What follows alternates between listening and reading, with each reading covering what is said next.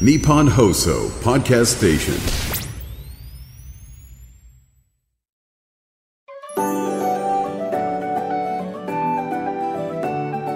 竹内義恵のティータイムス始まりました。竹内義恵のティータイムズ毎回大手企業からベンチャー企業まで経営者の方企業を代表する方をゲストにお招きして仕事へのこだわり時代を生き抜くヒントなどお話を伺います。パーソナリティは私竹内義恵が務めさせていただきます。2023年も終わってしまいます。いやーなんかあっという間でしたね。うーん。どうでしたか？今年はみたいな。うん、私はあの、子供がやっぱりね、出産したっていうのが一番大きな一大イベントだったんですけれども、やっぱりこう仕事やりたいみたいな気持ちはずっとあってたので、結構子供産んだ後も割と早めにあの再開して、今もなんか徐々に徐々に増やしていけてるなっていう感じがします。うん、第一子の時よりは断然やっぱり第二子の時の方が仕事への再開っていうのは早いですね。で、まあ、来年はねもっともちろん子育てもねあの一番そこは頑張りたいんですけれども仕事も頑張りたいなと思っていて楽しんでね仕事は。で、えっと、年末はずっとこうマネージャーさんとなんか目標みたいなの立てててそのうちの一つの番組でこの番組出たいですねって言ってた番組に年末一応出られそう なので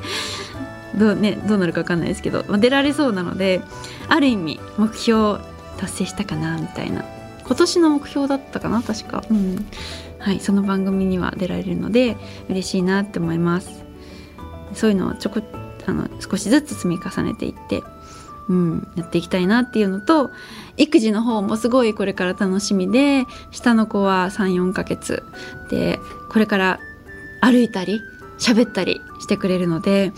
で、ね、本当にどんどんどんどん可愛くなってくるんです。今も十分最本当に可愛いんですけども信じられないぐらい可愛くなっていくのでそれが楽しみですね来年は。ね、でそれがどんどんどんどん成長していくと今度は可愛くなくなってくるのかもしれないとかって マイナスなあの憎たらしいことも言うかもしれないですけどまあでもそれもそれで楽しみなんですけどね、うん、これから子どもの成長を見守っていくのも楽しみにしています。はい来年もどうぞよろしくお願いいたします。さて今回のゲストはオフィスウォークオン代表の梶純子さんです。経営コンサルタントなどをされている会社です。この後たっぷりお話を伺います。最後までどうぞよろしくお願いします。竹内義恵のティータイムス。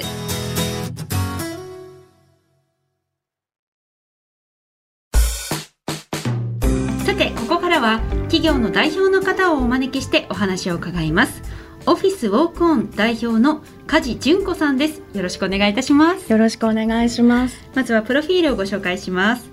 梶純子さんは同志社大学経済学部を卒業後株式会社リクルートスタッフィングに入社されました。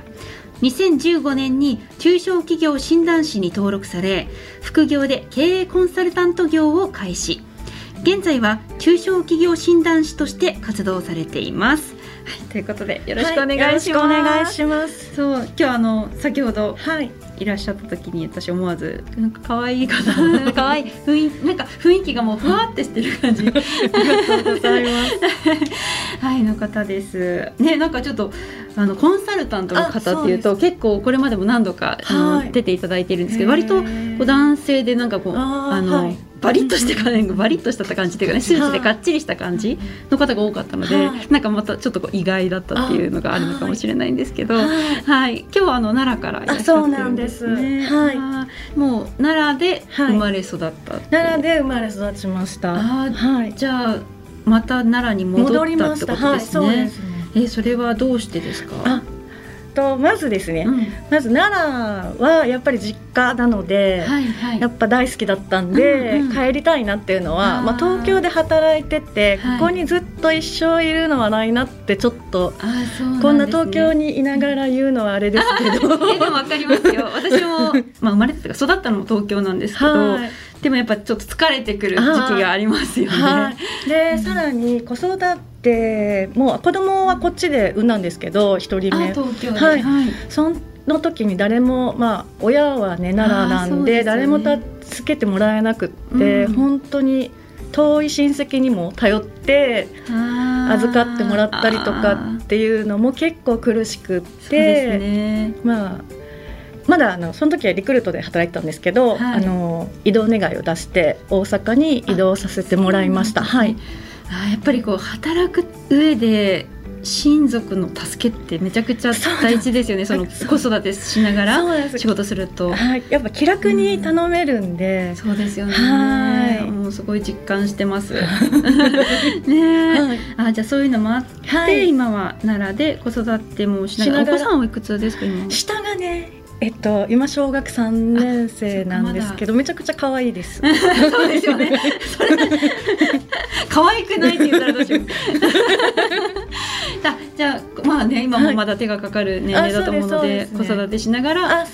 お仕事をして、はいでまあ親戚も近くにいるからそうですそうです。親になんか困った時あったらすぐお願いして、はい、あ仕事内容的にも、はい、それまでのそれリクルートとかドラッグ店もいらっしゃったって聞いてるんですけど、ね、見比べると、まあ、時はもう本当になんかガツガツ働いてたんですよ、本当に、はい。はい特にこの今楽天になってるライコスって時は、毎日終電みたいな感じだったんですけど、ね、でもリクルートもそうですね。終電ほぼ終電っていう感じですごいなんか猛烈に働いてたんで、なんかその もうそれは嫌だなっていうのは。無理ですよね、はい、子育てしながら、なかなか。そうなんです。たまになったらいいですけど、基本的に今はもうすごいふわふわ働いてます。え、あの仕事内容をちょっと伺ってもいいですか？はい。えっ、ー、と仕事内容は、うん、まあいっぱいあるんですけど、はい、今はその経営コンサルティングという形でもう顧問契約していただいていたりとかっていうような中小企業さんのコンサルをしたりですとかあと一時的に補助金の申請書類っていうのを作成したり。でこれはすごいあのコロナの時がもう本当にバブルっていう感じですごいいっぱい書いたんで。副業でやってたんですけどそれですごいいっぱい稼げるようになったんでで独立しようしようと思います。ね、え副業でやってたのはそれはいつ楽天にいた時ですか？えっと、リクルートなんですけど、2015年に中小企業診断士の登録をしたので。うんはいそこから2021年まではずっと副業でやっていたんですけど、まあ、要はコロナが2020年から始まって、すごいあの、まあ、補助金の、まあ、いろんな補助金が出るようになって、ね、そうなんです、それでその申請書類を書いてほしいっていう依頼がいっぱいいただけたのでこれだとやっていけるかなと思って独立しちゃったんですけど。はい。まあ、そのバブルはもう過ぎちゃいました。そうですよね。今はもうその内容での依頼はないですよね。時々って感じですね。まだね続いてるんで。そうなんです。なんかああいうのって本当知らないでいるとそのまま見過ごしてってしまうような内容でしたよね。はい、そうなんです。私も一応フリーランスになってからそういうことがあったので、はい、多分完全にすべて見見逃して ここにいるんですけど、はい、え中小企業診断士っていうのはこれはどんな資格なんですか？あはい経営コンサルタントの唯一の国家資格でして、でえっ、と経済産業省に登録をしているものになります。うん、ええ、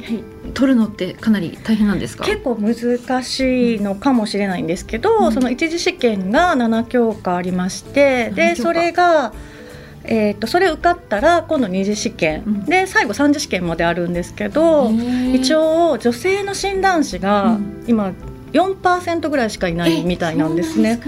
でそうなんですよ。で合格率もかなり、まあ、3回試験があるんで、うんはい、結構低いのとあとその実際に試験受かってからも実務補習っていうのを受けないと、うん、実際には就職企業診断士になれなくて。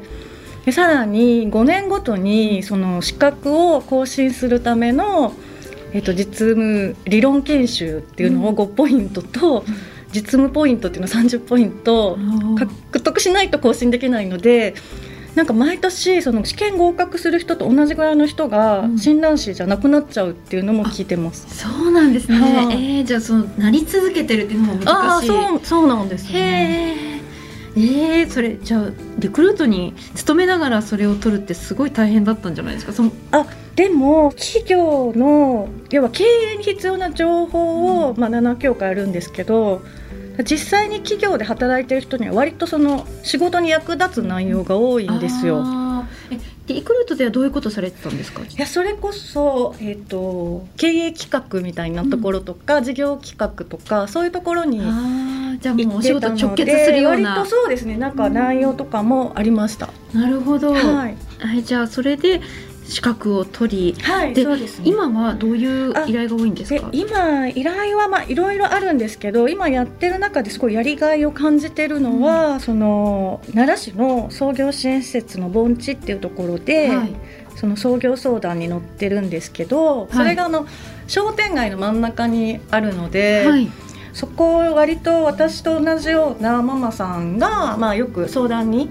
来られるので、それはすごいなんかやっぱやりがいを感じるんですよね。そこにお店を開きたいっていう相談ですか？そうじゃなくて、うん、本当に普通に、まあ、奈良市の、まあ、公的な施設なので、うん、そこで、えっと、その施設自体が起業を促す、創業を支援する施設なんですよ。ありますね。どんなところにもそういう創業ありますはいはい応援する施設。はい。それを助けてるってそこのそうです。そこでえっと経営相談の仕事をしてまして、まあそれだけじゃなくて他の商工会議所とかの経営相談とかにも行ったりもするんですけど、でもまあそこの相談は割と本当に女性がまあ多くって、で相談に来られるんですけど、その。奈良がですね、うん、女性のその労働力率っていうのが本当に全国最下位なんですよ。えー、そうなんだ。はい。これがえっ、ー、と大阪と京都のベッドタウンとして奈良県があるんですけど、はい、旦那さんが要は大阪とか京都で働いていて、うん、で奥さんはまあその奈良で子育てをするんですけど、はいはい、子育てにはすっごいしやすい町なんですよ、奈良って。地価とかも安いし、うん、だから家賃とかもすごく安いんで、いいんですけどその働く場所がどうしてもこう奈良県に少なくって、でお子さんとかいらっしゃると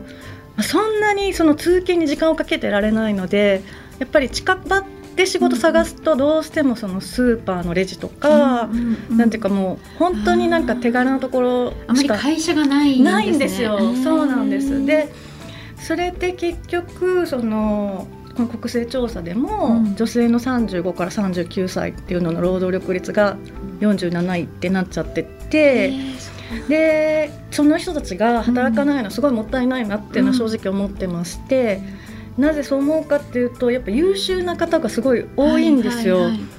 なので、まあ、そう働く場所がないんだったら、うん、まあ、こういう起業っていうのも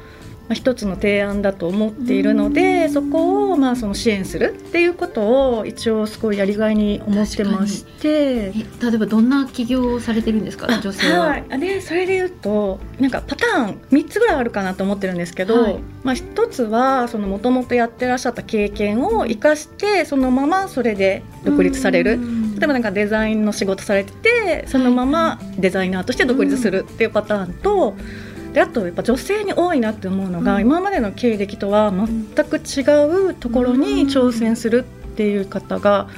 多いなと思ってまして。それは女性が多いんですね。はい。例えば、まあ、最近の方で言うと製薬会社で営業、うん、MR をされてた女性の、バリバリされてたんですけど自分で独学でホームページの制作学んで、うん、そちらのホームページの制作で起業をされたりですとか。であとはまあ趣味を発展させて起業されるっていう方もいらっしゃって。女性の方がなんかちょっとこう育児とか、まあ、結婚育児のタイミングで少し時間ができて、はい、あそうです、ね、独学で勉強したりして、はい、っていうことができやすいのかもしれないですね。なんか趣味とかで言うとなんかそのヨガとか習ってたのをまあ自分もその教える資格を取って、はいはい、でヨガ講師として起業されるとかですね、多いです。結構アナウンサーとかも割とヨガで独立される方多いなって私の印象ではありますし私もあの一回会社を辞めた時に、それこそあのそういう相談所に行って、アナウンサーに続けるかどうかちょっとその時は微妙でいろいろ模索してたんですけど、うん、カフェ開きたいなと思って、相談しに行ったことありました。うん。だからああいうところで相談を受けたりもされるんですね。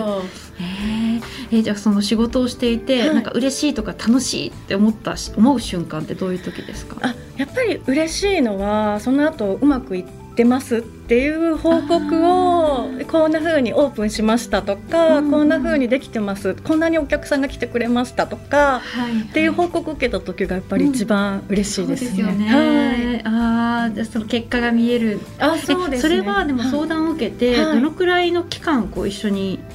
なんだろう一回相談を受けても、それで終わりっていう感じ。あそんなことないですね。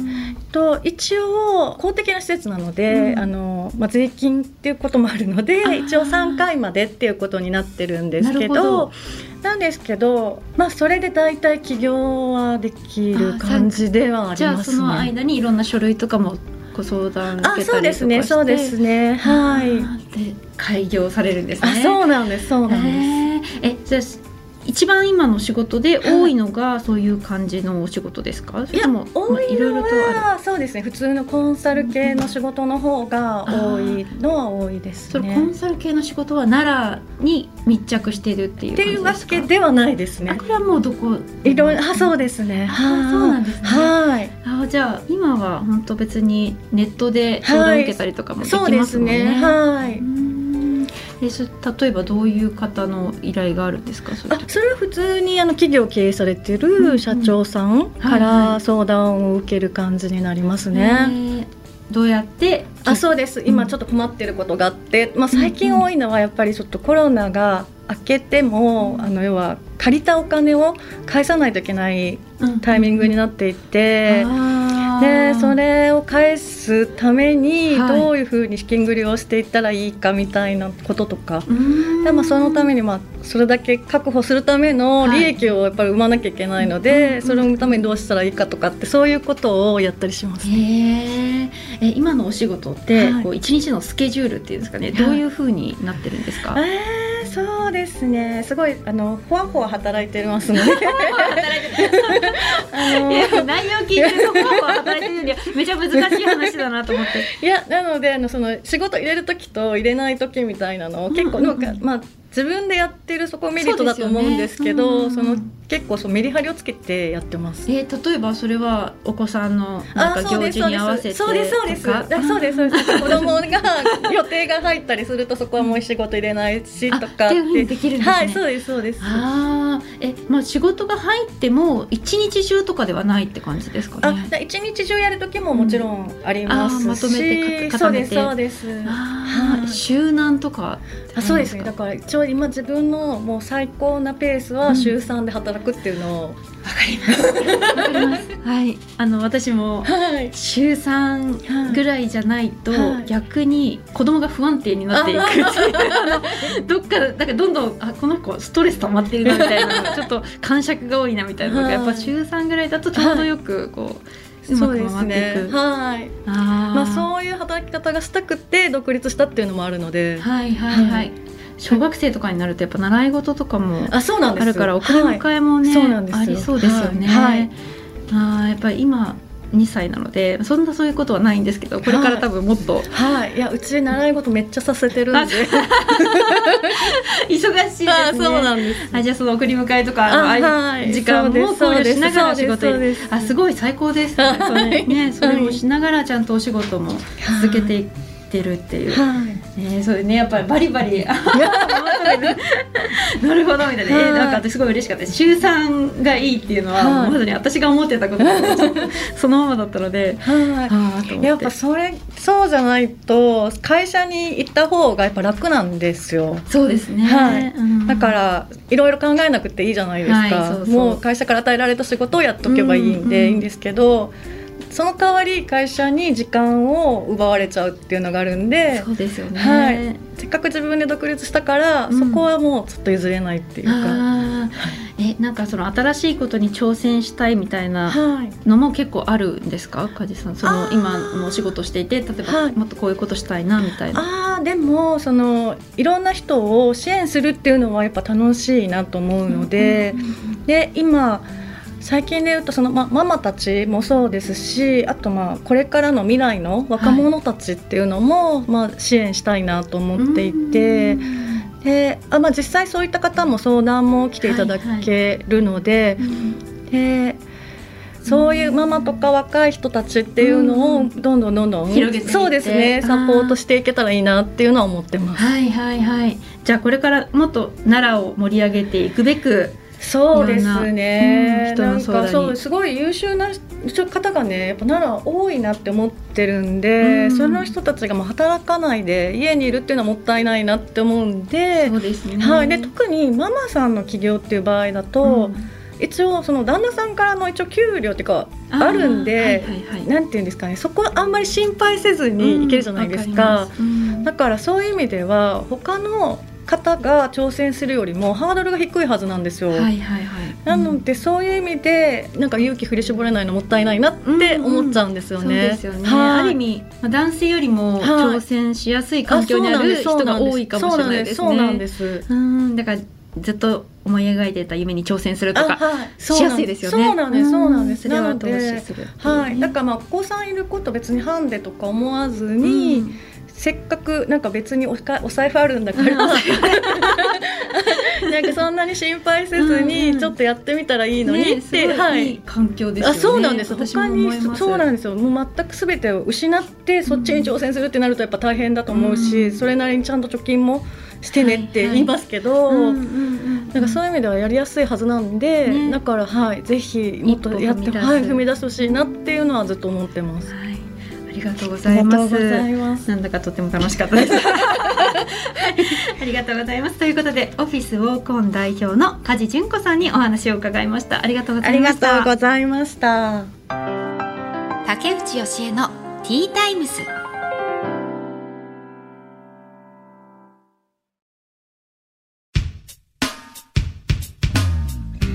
竹内義恵のティータイムズ。そろそろお別れの時間となりました。え今回はオフィスウォークオン代表の梶純子さんでした、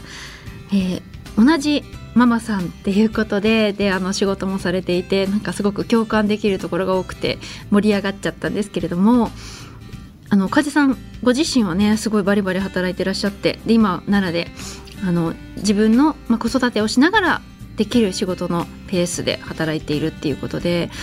で一番やりがいを感じているその女性の起業支援っていうのはあの私ももし逆にその顧客の立場だったら同じこう子育てもしているなんか同じ立場のママさんが相談に乗ってくれたらすごく相談しやすいなって思いました。やっぱりそういうあの相談所とか、えー、創業支援の相談所って男性が割と多いイメージではあるんですが、うん。まあ、男性ももちろんいいんですけれどもね親身になってくださいましたし私の時も。でもママさんだったらより同じような立場で話してくれるかなっていう気がするのですごく貴重な存在じゃないかなって思います。今はねなんかあの あのすごい息子さんがあの将来野球選手になるかもしれなくてそれを応援するのが楽しみなんですっておっしゃってたのでどういうことかなって聞いたらなんか今体験教室に通ってる 体験の段階らしくてまだねこれからだだけどすごくお子さんのね将来を楽しみにされているみたいです。面白いですね。はい。さあということで今年最後の放送となりました。なんか途中でね私も出産もありお休みもいただいていたんですけれどもそんな中でも聞いていただき本当にありがとうございました。また来年も引き続き頑張りたいなと思っていますので